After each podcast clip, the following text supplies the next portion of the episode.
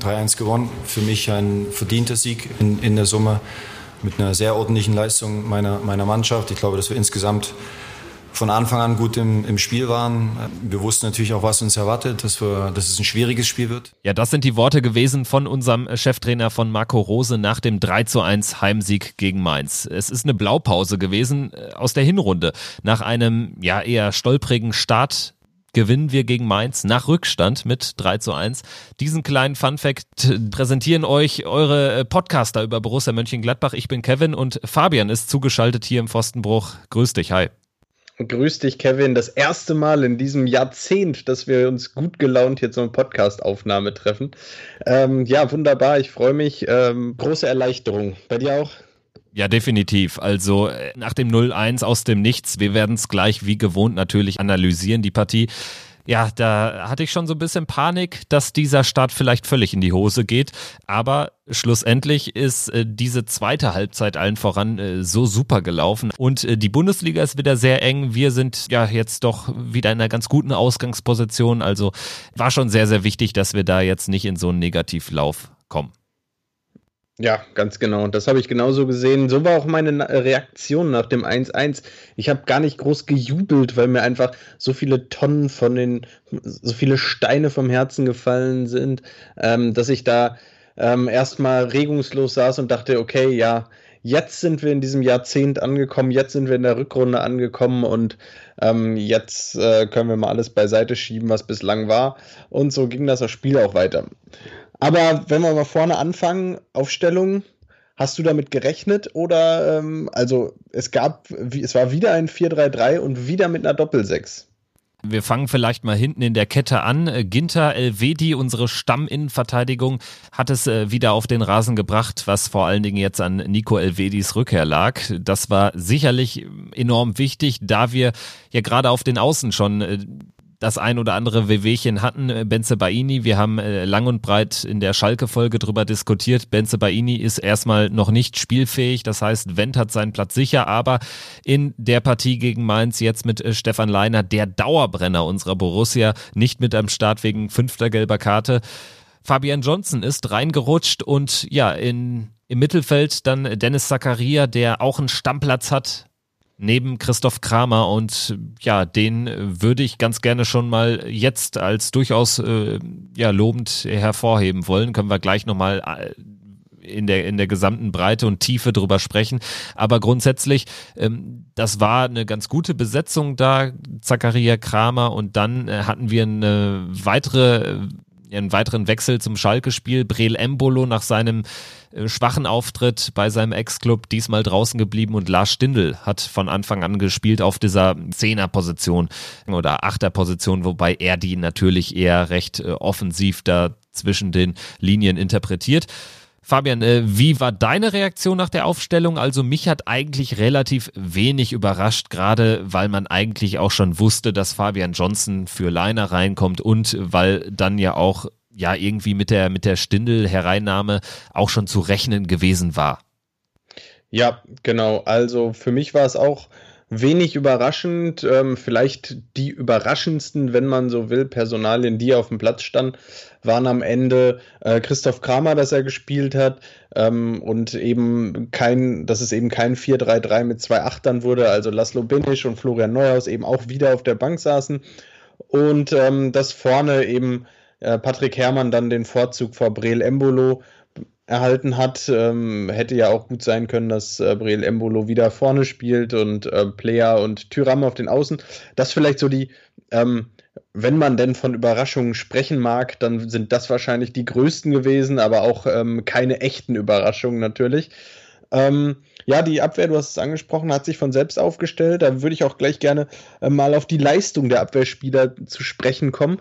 Ähm, die Innenverteidigung hat mir äh, sehr, sehr gut gefallen. Es war super wichtig, dass Nico Elvedi zurückkam. Äh, bis auf zwei Situationen war, ähm, war das ein absolutes Topspiel, fand ich von beiden. Nico Elvedi hatte zwei unglückliche Situationen. Die eine, als er fast das Eigentor macht, ähm, und Jan Sommer zu einer äh, Parade zwingt und die andere, als er ziemlich leichtfertig gegen zwei Mainzer in den Zweikampf geht, ähm, ins Dribbling versucht da ähm, ein paar Meter zu machen und äh, da den Ball in gefährlicher Position verliert, Mainz dadurch eine großartige Chance eröffnet hat.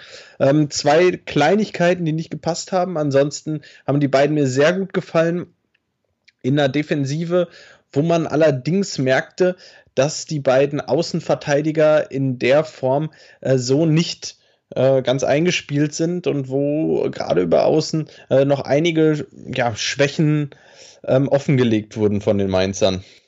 Ja, gehe ich mit. Äh, vor allen Dingen wurde es in der einen oder anderen Szene offenkundig, dass Fabian Johnson einfach wahnsinnig wenig Spielpraxis hat sammeln können und unter Rose ja noch gar nicht äh, diese bedeutende Rolle eingenommen hat, was unter anderem oder vor allen Dingen daran liegt, dass eben Stefan Leiner da Dauerbrenner ist auf der Position. Und da, das wurde insofern offenkundig für meine Begriffe, als dass äh, der Spieler im Mittelfeld, der gerade diesen Außenverteidiger, also den rechten Verteidiger von uns, äh, mitnehmen wollte im Offensivspiel, im schnellen Spiel nach vorne, dass er manchmal auf Johnson quasi warten musste, beziehungsweise dann diese ähm, Anspielstation, Klammer auf, Johnson, Klammer zu, einfach nicht hatte, weil Johnson noch nicht da war.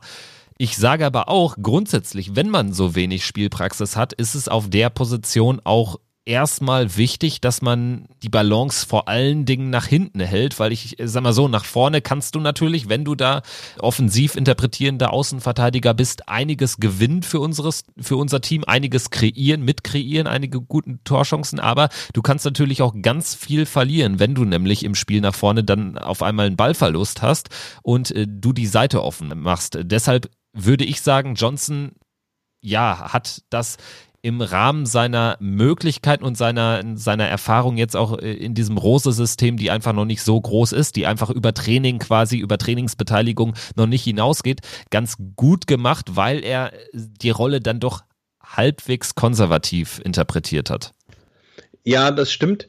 Ähm, aber, und ähm, da gehe ich auch voll mit, mit allem, was du sagst. Aber in einer Situation, da müssen wir auch über die Defensive sprechen und das ist das 1 zu 0. Ähm, ja, was ist da passiert? Mainz bis dahin eigentlich nicht einmal vorm Tor gewesen und dann kommt dieser Ball, wo Quaison einfach durch die, durch die Schnittstelle genau zwischen Ginter und Johnson gehen kann. Und an der Stelle muss ich sagen, da muss Johnson einfach aufmerksamer sein. Das waren dann ähm, das muss er sehen, dass Quaison da reinstartet. Ähm, Ginter steht mit dem Rücken äh, zum, zum Gegenspieler.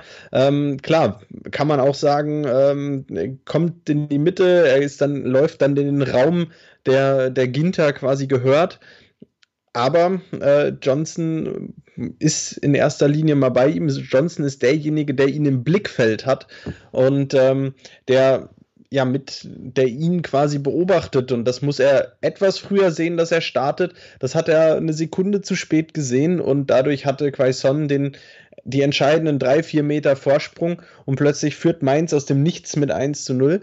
Und ähm, ja, das war aus meiner Sicht nicht optimal. Äh, nee, optimal war es äh, ganz sicher nicht.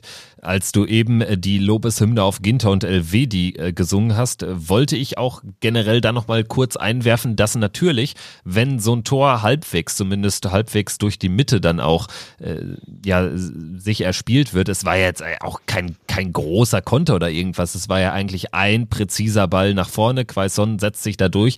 Da hat für mich dann auch ein bisschen die Innenverteidigung, in dem Fall vielleicht mehr Ginter als Elvedi, weil es eher so über die, über die Seite kam, ähm, dann auch Aktien dran, oder?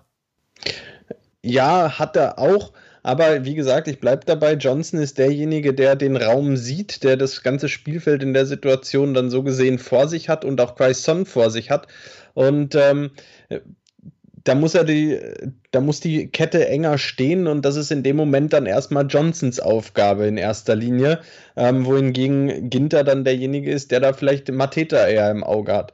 Und ähm, ja, da stimmte sicherlich die Abstimmung zwischen beiden einfach nicht. Ähm, und da haben sicherlich beide ähm, Anteile dran, wobei ich Johnson da den etwas größeren Anteil zuschreiben würde. Jetzt äh, sind wir die Abwehrleistung schon äh, durchgegangen. Wir kommen sicherlich in der weiteren Spielbesprechung noch das eine oder andere Mal dazu, weil wir am Ende beim Stand von 2 zu 1 ja auch noch zwei, ja, durchaus schwierige Situationen zu überstehen hatten. Ähm, wir können ja jetzt noch mal einmal kurz das Mittelfeld durchgehen. Wir haben über die Aufstellung, über die Taktik allgemein bereits gesprochen. Vielleicht noch mal die Personalie Christoph Kramer von mir reingeworfen, der äh, es für meine Begriffe wirklich gut gemacht hat. Wir wissen alle, er ist jetzt nicht der schnellste Spieler am Ball, aber er hat äh, das Spielgerät doch das ein oder andere Mal ganz gut nach vorne treiben können. Das hat mir ganz gut gefallen. Also er hatte ein gutes Stellungsspiel da, hatte häufig dann eine Situation erwischt, wo er eben ein paar Meter Wiese vor sich hat. Ja, das hat mir sehr gut gefallen. Also da gab es gerade in unserer Druckphase 46. Minute bis so 65. gab es doch die ein oder andere Szene, wo Kramer den Ball ganz gut durchs Mittelfeld nach vorne treiben konnte. Ja, gehe ich absolut mit. Ähm, fand ich auch gut, hat mir gut gefallen. Ähm, immer wieder auch ähm, die Meter nach vorne gemacht, ist viel gelaufen, war viel unterwegs, hat viel Leidenschaft äh, gezeigt, äh, große Einsatzbereitschaft und äh, das war gut. Ich fand auch, ähm, muss durchaus sagen, hat mir ähm, sehr gut gefallen da in der, in der Rolle neben Dennis Zakaria auf der, der Doppel 6 und ähm, das gesamte Mittelfeld, äh, Lars Stindl für mich das mit das beste Spiel, was er gemacht hat, ähm, in, seit er wieder fit ist. Ähm, ich fand, er hat oft recht, recht unglücklich agiert, äh, immer bemüht, aber, aber oft noch recht unglücklich. Ähm, jetzt in dem Spiel hat, finde ich, schon etwas mehr geklappt und ähm, auch da ähm, hat er mir ganz gut gefallen und ja, so ja, hat sich Borussia dann auch ähm, irgendwie in dieses Spiel reingekämpft, über diese Leidenschaft im Mittelfeld, die Zweikämpfe da angenommen und das waren eben auch Stindel, das war äh, Kramer und auch Player ganz vorne, der die, der die Zweikämpfe immer wieder angenommen hat. Ähm, ja, so haben sie einen Freistoß rausgeholt, der letztlich auch zum 1-1 geführt hat. Genau, und dann äh, stand dort besagter Alassane Player Mutterseelen allein und ich hatte eigentlich mit einem Videoschiedsrichter-Hinweis aus Köln gerechnet, aber Gott sei Dank kam dieser Hinweis nicht, zu Recht nicht, Player klar nicht im Abseits, macht da das 1 zu 1 in einer ganz wichtigen Phase, quasi ja rund zehn Minuten nach dem 0 zu 1 ist es dann natürlich umso wichtiger gegen einen Gegner wie Mainz, die sich natürlich mit wachsender Spieldauer auch mehr auf die Defensive konzentrieren können, wenn sie da führen oder zumindest das Unentschieden halten. Also insofern war das ein ganz wichtiger Ausgleich und danach hatten wir eine erste richtig gute Phase, wo dann auch Tyram an der Latte, an der Unterkante der Latte scheiterte. Dann äh, können wir sicherlich jetzt mal wenn wir das jetzt schon anführen, über die Reaktion allgemein sprechen. Was mir auffiel im Stadion, also ich war jetzt nicht im Stadion leider, äh, ich äh, konnte die Partie genau wie du aus der Berliner Heimat, aus der neuen Berliner Heimat sozusagen äh, nur schauen und ich fand, was zumindest äh, am Bildschirm rüberkam, es war schon mal deutlich grummeliger nach 0 zu 1 Rückständen in Heimspielen gegen Gegner wie Mainz bei uns im Borussia Park. Gerade in dem Wissen, dass der Start in die Rückrunde alles andere als optimal verlaufen ist. Ich fand die Reaktion wirklich auch vom Publikum ganz gut. Also das war mit Augenmaß und das hat auch durchaus einen Effekt gehabt auf unser Spiel, weil eben nicht so dieser, dieser Schockmoment da war. Ich hatte das Gefühl, dass wir trotz des 0 zu 1 irgendwie von unserer Spielweise, von unserem Spiel an diesem Nachmittag überzeugt waren.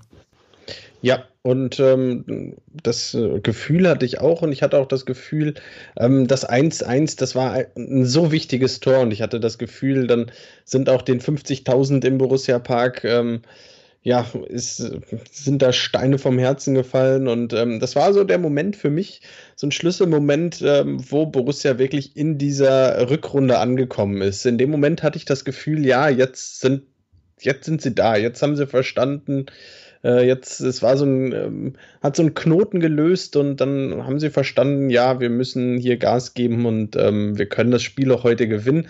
Danach kam wieder ein ganz anderes Selbstverständnis, du hast es gesagt, Tyram, die Chance, äh, die, die Phase war ganz gut und auch vom Publikum fand ich es gut. Ähm, für mich ganz klar, ich habe es dann Anfang der zweiten Halbzeit ähm, und auch über, über, den, über viele äh, ja, aber lange Zeit der zweiten Halbzeit eine sehr, sehr gute Stimmung im Borussia Park und das lag nicht zuletzt an einem neuen Song, den ich im Borussia Park gehört habe gestern. Ähm, und zwar dieser, ähm, dieses Alle Alle von was Liverpool, ich höre es oft bei Liverpool in England schon oft gehört, in den letzten ähm, Jahren in, oder in dem, im letzten Jahr gerade einen Song, der von vielen, ähm, bei vielen äh, Vereinen gesungen wird. Ähm, und da finde ich ähm, ein großes Lob an die aktive Fanszene von Borussia. Ähm, das ist mit Sicherheit ähm, auf Borussia umgedichtet äh, kein Song, für den man äh, den großen Kreativitätspreis gewinnt, weil es eben ein, auch ein Song ist, der in vielen Stadien gesungen wird. Aber gerade in Liverpool wird dieser Song auch super laut gesungen und auch von der gesamten Masse mitgetragen. Und in der Hoffnung hat man sich, so vermute ich jetzt einfach mal, diesen Song auch geschnappt und gesagt, okay, ähm, wenn der da funktioniert, auch für die gesamte Masse, dann versuchen wir das bei Borussia jetzt auch mal. Und ähm, ich fand, das hat gestern schon gut geklappt. Ich finde, die Melodie ist eingängig, ähm, ist ein, ein, guter Song und ähm, ich höre den gerne öfter und ähm, gerne auch äh, noch häufiger nach Siegen für Borussia. Ja, und äh, du sprichst ja einen ganz entscheidenden, einen ganz wichtigen Punkt an. Äh, kein Kreativitätspreis gewinnen. Das ist natürlich oder bedeutet im Umkehrschluss auch, dass jeder natürlich sehr einfach mitmachen kann. Und das macht auch einen guten, äh, einen guten Chor, sage ich jetzt mal, im Stadion aus. Und gerade in Liverpool, wir waren ja auch schon mal da vor ein paar Jahren im Stadion. Es ist ja jetzt überhaupt nicht so, dass da irgendwie die äh, stimmungstechnisch äh, beste Arena ist. Im Gegenteil, also da reden wir eher über Celtic. In Liverpool ist es wie überall in England. Ja, die leben eigentlich eher auch von ihrem Ruf und vor allen Dingen von der Stimmung außerhalb des Stadions. Und wenn sowas dann funktioniert, und ich habe es jetzt auch bei dem einen oder anderen äh, Spieler an der Anfield Road äh, mitbekommen, gerade weil es da ja auch überragend läuft, muss man auch ehrlicherweise sagen. Aber die Stimmung, da kommt schon ein bisschen mehr rüber als jetzt in den vergangenen Jahren. Also zeigt das ja, es funktioniert. Ja, genau. Und ähm, ja, dieses, diesen Song, der hat mich, der, ähm, den habe ich das letzt, letztes Jahr war ich in, in England bei, bei dem Spiel von Charlton Athletic in The Valley. Und ähm, da hat mich dieser Song auch das erste Mal so richtig mitgenommen und so richtig mitgerissen. Ähm, und auch da ähm, für England ja relativ untypisch, aber ähm, Charlton hat auch eine, ähm, eine Fanszene oder eine relativ, ähm, ich sag mal, äh, kontinentaleuropäische Fankultur. Und ähm, die Fans von Charlton haben diesen Song immer wieder angestimmt, diese Melodie, dieses Alle, Alle, Alle. Und es war, ähm, es ging ins Ohr und es haben alle mitgemacht in dem ganzen Stadion. Und da war ich damals total überrascht. Das hat mich, ähm, hat mich total begeistert. Äh, dieses Lied allgemein, dieser, diese eingängige, leichte Melodie. Ähm, und ähm, ja, es ist eben wichtig, finde ich, dass, ähm, dass man bei Borussia jetzt ähm, eben keinen Kreativitätspreis gewinnt, sondern es geht jetzt im ersten Moment mal darum, dass wir überhaupt ähm, die Stimmung im Borussia Park wieder etwas verbessern. Und das finde ich ist ein absoluter Schritt in die richtige Richtung. Genau, und äh, so oft wie wir schon kritisiert haben oder zumindest ja etwas Verbesserungspotenzial ausgemacht haben, so äh, gerne müssen wir dann auch mal loben nach so einem wirklich äh, supporttechnisch ganz guten Auftritt in einem schwierigen Spiel. Lass uns jetzt über die zweite Halbzeit sprechen. Wir haben einen Haken hinter die erste Halbzeit, nach der wir schon äh, gut und gerne das 2 zu 1 auch verdient gehabt hätten, finde ich schon. Also 2-1 hätte man schon, äh, ja, hätte man schon für argumentieren können. Aber nach der Pause, da haben wir es dann so richtig untermauert. Für mich die Phase bis zur 60., 65. Minute die eigentlich beste Phase unserer Borussia im Spiel, obwohl wir dann das 2 zu 1 erst in der 75. oder 76. gemacht haben.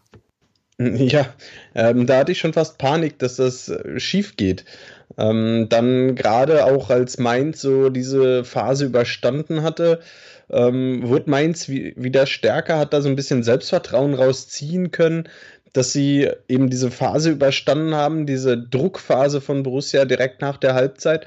Und ähm, ja, so, da war, wurde Mainz dann etwas mutiger und ich habe echt gedacht, wenn die jetzt das äh, 2-1 machen, dann, dann wird es schwierig. Borussia hat das aber äh, in dem Moment sehr gut verteidigt bekommen. Und ähm, ja, dann war es nach einem kurz ausgeführten Freistoß äh, wieder Alassane Player, der wieder die Mainzer Schläfrigkeit in der Hintermannschaft ausgenutzt hat und ähm, technisch höchst anspruchsvoll, wie ich finde, ähm, das 2-1 erzielt hat. Ja, in der Tat. Also beim 1 zu 1 hatte er den Ball auf den rechten Fuß äh, bekommen, jetzt äh, mit dem linken eingenetzt und das sah ja schon durchaus nicht unkompliziert aus. Ich denke, der ein oder andere hätte sich da eher beide Beine gebrochen, als uns mit 2 zu 1 in Führung gebracht. So wie ich zum Beispiel. Also wenn ich den Ball erwischt hätte, wäre der wahrscheinlich irgendwo aufs Tribünendach geflogen. Ähm, ja, war gut gemacht und ähm, klasse. Ja, deshalb spielt Alassane Player da und ich sitze vorm Podcast-Mikro und ähm, sage, war gut. Fabian, äh, nach dem 2 zu 1, da hat man schon gemerkt, ja, das war jetzt wichtig, das war nochmal ein Brustlöser, aber man hat natürlich dann in so einem Spiel auch wieder was zu verlieren. Gerade Mainz äh, war so ab der 65. eigentlich eh wieder besser im Spiel, hatte die ein oder andere Konterszene, die jetzt nicht immer perfekt ausgespielt wurde. Am Ende waren es dann zwei Kopfballsituationen, einmal sogar vom eigenen Mann von Nico Elvedi, die äh, Jan Sommers äh, Tor ganz schön arg in die Bredouille brachten, aber gerade bei dieser Elvedi-Szene kurz vor Schluss, als er mit dem Hinterkopf, äh, wie auch immer, den Ball nicht raus, sondern hin zum Tor von Jan Sommer beförderte, ja, das war eine herausragende Parade. Ja, herausragende Parade. Ähm, Jan Sommer nicht nur an der Stelle, auch ähm, bei dem ähm, Schlenzer von Daniel Brusinski vorher. Ähm, Wo wir auch immer reagiert. eben drüber sprechen müssen. Also das war ja eine wilde Szene, weil äh, wenn Tyram einfach nicht diesen Ball ja. schon abschenkt und einfach ganz normal zumindest zu Ende trabt, dann entsteht diese Situation gar nicht. Also das äh, ist ein guter Punkt, das hätte ich fast vergessen. Also das war ja eigentlich die Szene, äh, die Mainz da fast auf die Siegerstraße gebracht hätte. Äh, genau, und ähm, ja, da muss man äh, ganz genau, da muss man über Tyram sprechen. Er äh, vielleicht nochmal die Situation, der Ball ähm, geht Richtung, Richtung ähm, Tor aus. Tyram sieht, dass der Ball Richtung Tor ausgeht, trabt da ein, ein wenig hin. Ähm, der Mainzer Spieler, ich weiß gar nicht, wer es war, schenkt den Ball aber noch nicht ab. Sprintet hin, sprintet an Tyram vorbei, holt den Ball noch und macht dadurch die Situation nochmal richtig gefährlich. Und ähm, ja, das sind Kleinigkeiten, die dürfen einfach nicht passieren. Nicht vor allem nicht, wenn du fünf bis zehn Meter Vorsprung hast, ähm, dann musst du einfach konsequent äh, dem Ball nachgehen und äh, dir den Ball holen und kannst nicht darauf hoffen, ähm, dass von den Mainzern auch ähm, die gesamte Mannschaft den Ball abschenkt. Ähm, dann, wie gesagt, gut gerettet von Jan Sommer. Ja, da hat er, hat er Borussia im Spiel gehalten, ganz klar. Ja, drei Szenen letztendlich. Einmal dieser Brosinski-Schlenzer, dann die eine Situation, dieser eine Kopfball, das müsste so in der 84. Minute gewesen sein, äh, von Onisivo und dann eine Minute später dieser Blitzreflex nach dem fast LWD-Eigentor. Also das waren wirklich herausragende Paraden von Jan Sommer.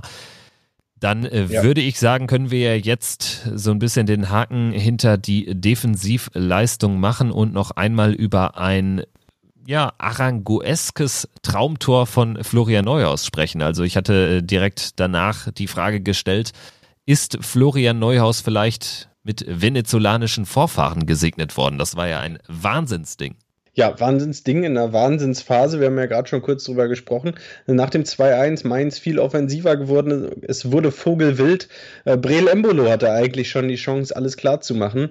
Äh, setzt den Ball an den Pfosten. Ähm, ja, und dann ähm, ja, ein Ball, 80 Meter, ähm, Befreiungsschlag von Matthias Ginter war es, glaube ich, ähm, den Robin Zentner an, an den Mittelkreis köpft und ähm, ja, in dem Moment äh, das ganze Stadion ruft Schieß.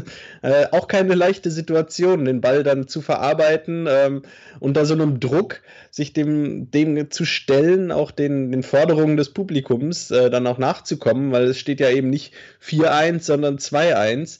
Und ähm, man muss dann natürlich auch schnell überlegen, ähm, schieße ich, versuche ich es wirklich oder riskiere ich damit, dass ich äh, dem Torwart auch den Ball in die Arme schieße ähm, und meint sofort wieder anrennen kann? Oder macht es vielleicht Sinn, äh, diesen Konter, ähm, diesen Gegenstoß jetzt einfach konsequent auszuspielen?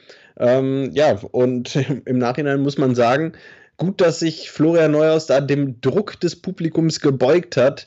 Ähm, angesetzt hat und einen fantastischen Schuss ähm, ins linke obere Eck ähm, das Spiel dann letztlich entschieden hat.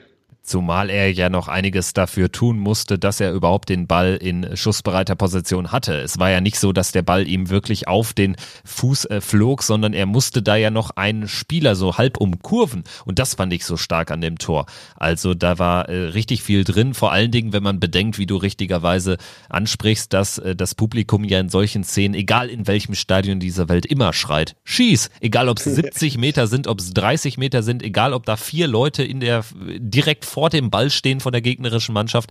Es ist teilweise wirklich absurd, aber es ist wahrscheinlich in der DNA eines jeden Fußballfans verankert, wenn der Torwart irgendwie nicht äh, äh, im Fünf-Meter-Raum steht, dass man nach so einer Situation einfach schießbrüllt. Ja, ich glaube auch. Ich glaube, das kriegt man auch nicht mehr raus und ist ja auch irgendwie schön. Also ich finde, das, das, das muss auch so Konstanten im Leben geben, wo man sich einfach drauf verlässt. So, wenn der Torwart den Ball außerhalb des Strafraums spielt und der dann in die Nähe des Gegenspielers kommt, dass dann gebrüllt wird, schieß ist doch. Ähm, die Engländer können das auch sehr gut. Da ähm, dann ein tiefes Shoot durchs ganze Stadion finde ich auch immer, ähm, äh, ja, finde ich auch immer stark. Äh. War auf jeden Fall richtig geil gemacht von Flo Neuhaus, der ja auch nicht die einfachste äh, Saison spielt. Also es läuft super für unser Team, aber wenn man so ein paar Spieler hat, bei denen es vielleicht eher so normal läuft, die jetzt nicht überperformen, dann ist äh, oder dann gehört Florian Neuhaus sicherlich dazu, aber das wird ihm Selbstvertrauen geben und er hat sich damit in äh, Stellung gebracht für die Wahl zum Tor des Monats. Wir hatten auch schon mal einen äh, Weitschuss Mainz 05 Moment. Da reden wir nämlich über den äh, Gottfaser auf Weitschüsse himself. Juan Arango werde ich nie vergessen, war glaube ich die Saison nach unserem sensationellen vierten Platz unter Lucien Favre in der Saison, wo wir dann glaube ich Achter wurden, wo wir quasi so die obere Tabellenhälfte bestätigt haben.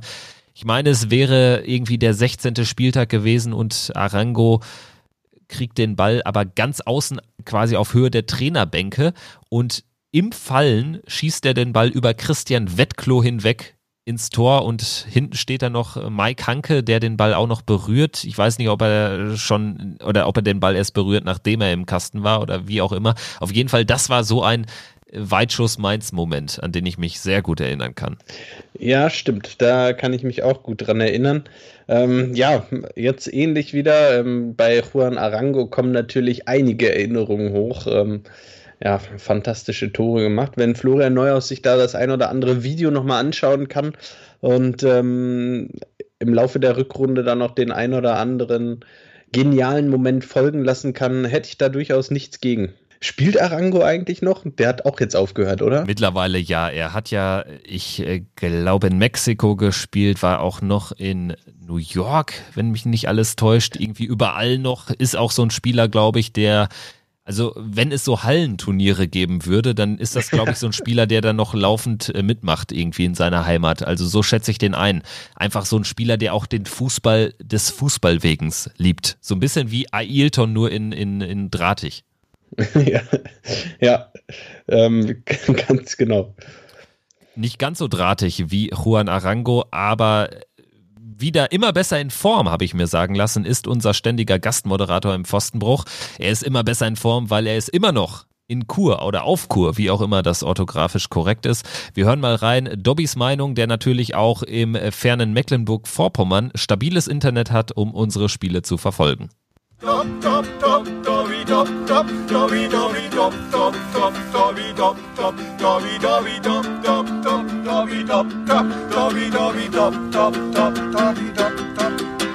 So ein Tag, so wunderschön wie heute. So ein Tag, der dürfte nie vergehen. Ein wunderschönen guten Tag. Hallo, liebe Zuhörer vom Pfostenbruch. Hallo, Kevin. Hallo, Fabi. Ja, so ein Tag, so wunderschön wie heute. Dabei sah das ja gar nicht erstmal danach aus. Denn irgendwie hatte man das Gefühl, aus nichts macht Mainz da mit der ersten Chance irre krass effektiv das 1 zu 0. Und ich muss ganz ehrlich sagen, die hatten sogar auch in der ersten Halbzeit eine super, super Chance da zum 2 zu 0 wenn der Sommer da nicht ein paar Mal wieder gehalten hat, oder das eine Ding, wo er da so super rausgeholt hat. Okay, gut. Sind wir mal ehrlich, wir haben ja dann auch gleich noch das 1-1 ausgeglichen. und auch die Latte getroffen. Aber trotzdem muss man sagen, war Mainz immer, wir waren zwar besser, aber Mainz war immer sehr, sehr gefährlich. Wenn wir ja wieder unsere blöden, muss man sagen, schon blöde Fehler beim Spielaufbau gemacht haben, wo wir da den Ball immer abgeben und verlieren und nicht genug nach hinten mit drin kommen. Zur Aufstellung muss ich sagen, ich war auch, na gut, das hat sich fast von selbst aufgestellt, mit, mal mit Fabian Johnson auf rechts, aber überrascht war ich und ich fand ihn nicht schlecht als Rechtsverteidiger. Muss man hier wohl, denke ich mal, auch lobend erwähnen. Der hat seine Sache sehr gut gemacht.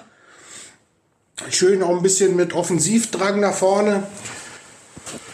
Ja, und dann hatten wir in der zweiten Halbzeit auch nicht, wir hatten in der ersten Halbzeit äh, einen Lattenschuss durch Thüram, in der zweiten Halbzeit dann einen Pfostenschuss. Hermann hat ein paar Dinger liegen lassen und zum Glück muss man sagen, aber auch verdient haben wir das Spiel absolut gewonnen mit 3 zu 1 und das war ein ganz, ganz, ganz wichtiger Sieg, denn wir sind absolut wieder oben dran. Richtung, ja, sieht gut aus dieses Jahr mit Europa auf jeden Fall. Vielleicht der ganz große Kuchen Champions League von Spiel zu Spiel muss man sehen. Und vor allen Dingen das Schöne ist, jetzt fahren wir mal nächste Woche nach Leipzig. Da sahen wir ja bisher nie gut aus. Ich glaube, zweimal unentschieden und zweimal verloren. Wird Zeit, da mal zu gewinnen. Und warum, wenn nicht jetzt, wann dann? Wenn nicht jetzt, wann dann? Wir gewinnen in Leipzig. Gesangsperformance par excellence und die Abwehr stellt sich von selber auf, aber Dobby war trotzdem überrascht. Äh, sehr gut, sehr gut, Dobby. Äh, ja, alles Gute erstmal noch, ähm, gute Erholung in der Kur und ähm, dass es dir bald wieder besser geht. Ja, gesanglich war das 1A. Also gerade der, der erste Song heute fand ich, äh, da macht äh, Dobby ganz schöne Fortschritte, oder? Wie siehst du das? Ja, das äh, würde ich auch konstatieren. Also man merkt auch, dass das ein bisschen besser, ein bisschen einfacher von der Zunge geht als der Spitzenreitergesang, an den wir uns vielleicht noch ein bisschen äh, gewöhnen müssen. Wir hatten äh, den ja in den vergangenen Jahren nicht so häufig trällern dürfen. Also insofern äh, sehr gute Performance von Dobby und ich muss auch sagen, ja, vielleicht bei, bei Johnson sind wir anderer Meinung gewesen, haben wir ein bisschen anders bewertet, aber grundsätzlich, er spricht ja die entscheidenden Wegmarken auch an. Aus dem Nichts das Tor kassiert, aber grundsätzlich dann einfach gut und stabil weitergemacht und am Ende belohnt worden. Und jetzt spricht er dann am Ende eben auch unseren nächsten Gegner an, RB Red Bull Leipzig. Leipzig ist natürlich, ist natürlich stark und ähm, ich weiß nicht, ich habe das Spiel von Leipzig auch, äh, das Heimspiel gegen Union gesehen, ähm, mit einer ersten Halbzeit von Leipzig, wo ich sage, ähm, die Mannschaft ist verwundbar. Jetzt verlieren sie in Frankfurt, spielen eine schlechte erste Halbzeit gegen Union, beziehungsweise keine überzeugende, wirklich schlecht war es nicht. Ähm, dann natürlich eine äh, sehr überzeugende zweite Halbzeit gegen Union. Ähm, also ähm, eine Mannschaft, die unbestritten eine absolute Klasse hat. Ja, Borussia sah leider nie ganz so gut aus gegen Leipzig, aber vor allem zu Hause. Auswärts haben sie ja dann doch mal den äh, ein oder anderen Punkt geholt. Ähm, mit einem Punkt könnte ich gut leben oder würde ich, ja, würde ich ganz gut leben können. Ähm, und würde sagen, ja, das wäre wär schon gut, aber ich, ich traue Borussia auch zu, das Spiel äh, für sich zu entscheiden und endlich mal gegen Leipzig auch dreifach zu punkten. Zeit wird's. Ja, absolut. Also wir haben ja noch äh, gar keinen Sieg gegen Leipzig landen äh, können. Also insofern wäre das jetzt der perfekte Zeitpunkt. Aber natürlich, du sprichst es an, ein Punkt wäre schon gut. Gerade in dem Wissen, dass am Spieltag danach Bayern gegen Leipzig spielt. Also die beiden ähm, äh, direkten Konkurrenten äh, gegeneinander und wir spielen gegen unsere äh, ungeliebten Nachbarn aus der Domstadt. Also da wäre ein Punkt schon sehr viel wert in dem Wissen, dass man danach mit einem Dreier gegen äh, Köln im Derby ja auf jeden Fall einen der beiden dann passieren könnte in der Tabelle. Also das wäre schon ein sehr wichtiges Unentschieden. Worauf kommt es an? Taktisch, vielleicht auch, äh, was, was die Namen betrifft. Klar, Timo Werner, da rede ich jetzt äh, kein, keine Insider-Tipps, da gebe ich keine In Insider-Infos weiter, dass äh, Timo Werner natürlich ein überragender Stürmer ist mit einer überragenden Quote, aber Leipzig definiert sich ja jetzt nicht nur über einen Stürmer. Nee, ähm, ganz klar. Ähm, die gesamte Offensive von Leipzig ist auch egal, ob es äh, Marcel Sabitzer, Nkunku, ähm, Timo Werner ist oder ähm, ja, Patrick Schick, wenn er, wenn er spielt. Oder jetzt haben sie gerade Dani Olmo von Dinamo Zagreb noch verpflichtet. Also eine Offensive, die einfach eine irrsinnige Qualität hat und eine Qualität, mit der nicht viele in der Bundesliga mithalten können, aus meiner Sicht. Ähm, ja, gerade mal Dortmund und Bayern, die über, da über eine ähnliche Qualität verfügen, ähm, in, gerade individuell eben, ähm, bärenstark und ja, da kommt es drauf an, da auch den Kampf anzunehmen. Es ist wichtig, dass Stevie Liner wieder da ist. Im Nachhinein muss man ja jetzt fast sagen, glücklich, dass er im Heimspiel gegen Mainz jetzt ausgefallen ist. Ähm, ich möchte mir gar nicht vorstellen, wie es gewesen wäre, wenn der jetzt in Leipzig oder äh, danach im Derby zu Hause ausgefallen wäre. Äh, demnach war das jetzt schon fast ein guter Zeitpunkt, kann man jetzt so im Nachhinein nach dem Sieg gegen Mainz ganz locker raushauen. Ähm, gut, dass er wieder dabei ist. Ähm, und ähm, an sich denke ich, ähm, es wird einfach wichtig sein, die Zweikämpfe anzunehmen, Kampf anzunehmen und auch Leipzig eben in diese in Zweikämpfe zu verwickeln, um ihnen ein bisschen den Spaß am Fußball zu nehmen. Ja, in der Tat. Also wir müssen wirklich eklig, eklig agieren. Ist halt die Frage, ob, da wir ja auch eine Pressingmaschine sind, irgendwie ja auch ähnlichen Fußball spielen, spielen wollen, ob das äh, ja, ob das so gut ist. Also ich sehe da auch die eine oder andere Gefahr, weil wenn wir es zu einem wirklich offenen Schlagabtausch kommen lassen, sehe ich uns da jetzt nicht mit den besten Karten ausgestattet. Also ich finde, man sollte da auch viel Wert auf die Taktik legen. Ich denke, dass das das Trainerteam auch in der Aufstellung berücksichtigen wird. Ich könnte mir sogar vorstellen, dass sich das Spiel darüber ein bisschen entscheidet. Also äh, hättest du vielleicht taktische Ideen für diese Partie oder Spieler, die man unbedingt einsetzen sollte, gerade im Mittelfeld, wo wir ja recht viel rotieren? Ähm, ja, also ich, ich finde, Christoph Kramer hat sich jetzt definitiv empfohlen gestern. Ähm, und ich würde es auch, ich, ich denke, es wäre auch nicht das Schlechteste gegen Leipzig wieder mit der Doppel-6 zu spielen. Ähm, mit der Viererkette, die Viererkette stellt sich auch wieder von selber auf. Ähm, am Ende sind wir hoffentlich nicht dann überrascht, wenn Stevie Leiner, Matthias Ginter, Nico Elvedi und Oskar Wendt, denke ich, äh, spielen werden. Ähm, ja, dann auf der Doppelsechs sehe ich eigentlich auch wieder Zakaria und ähm, Christoph Kramer. Auf der 10 ja, weiß ich auch nicht, ähm, ob, ob es da Not tut, ähm, Lars Stindl rauszunehmen. Für mich ähm, gehört er auch dann dahin. Für mich ist das Mittelfeld eigentlich, kann das Mittelfeld eigentlich so bleiben. Ähm, ja, vielleicht, vielleicht vorne ähm, dann doch ähm, über Breel Embolo nachdenken, ob es Sinn macht, ihn zu bringen. das könnte, könnte vielleicht eine Veränderung sein, aber ich sehe, mehr als zwei, drei Veränderungen sehe ich eigentlich nicht für das Spiel. Vielleicht äh, belehrt Marco Rose uns aber auch eines Besseren und ähm, tauscht am Ende doch wieder die halbe Mannschaft.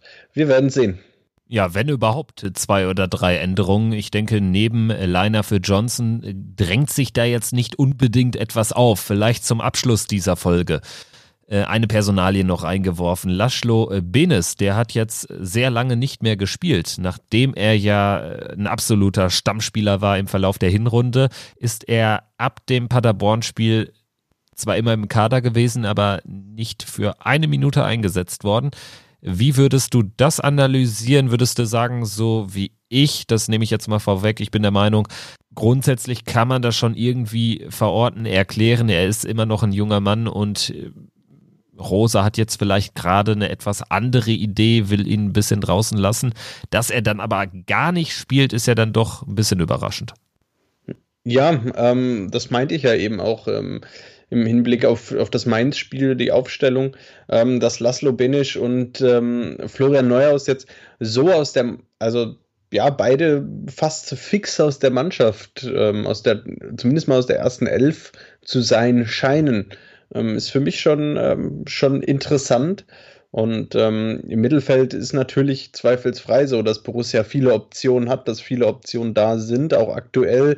Dadurch, dass alle fit sind, ähm, sind das natürlich ähm, sechs, sieben Spieler, die sich anbieten für meistens nur drei Positionen.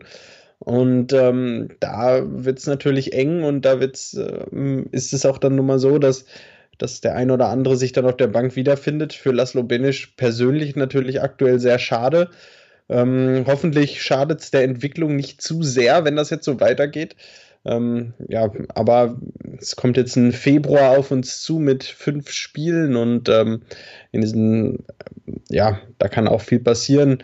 Ähm, ich denke, der wird auch seine Chancen bekommen, wenn ich jetzt in Leipzig, ähm, in Leipzig sehe ich ihn jetzt nicht unbedingt in der Startformation, aber ähm, ich denke, in den Spielen danach wird er auf jeden Fall auf seine Einsätze noch kommen.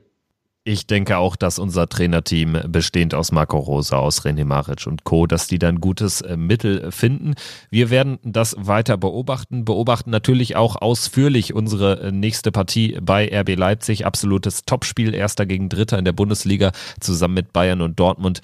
Ein wirklich enges Spitzenfeld aktuell. Das hat man ja nicht so oft gehabt in den vergangenen Jahren. Es bleibt spannend, auch hier im Podcast. Äh, Fabian, wie immer, du mit den letzten äh, Worten, mit den letzten Worten äh, zum konkreten Inhalt, der da wäre. Wie erreicht man uns? Wie kann man mitdiskutieren? Ja, wenn ihr mitdiskutieren wollt, wenn ihr ähm, Fragen an uns habt oder Kritik loswerden wollt, dann schreibt uns gerne entweder eine klassische E-Mail an fabian.pfostenbruch-podcast.de oder schreibt uns einfach per Instagram, per Facebook oder schickt eine Brieftaube los, äh, wie auch immer. Äh, wir freuen uns über alles, was da von euch kommt. In diesem Sinne, das war der Pfostenbruch nach dem 3 zu 1 Sieg von Borussia Mönchengladbach gegen Mainz. Nächste Woche geht es dann weiter bei RB Leipzig. Macht's gut, bis dahin, ciao.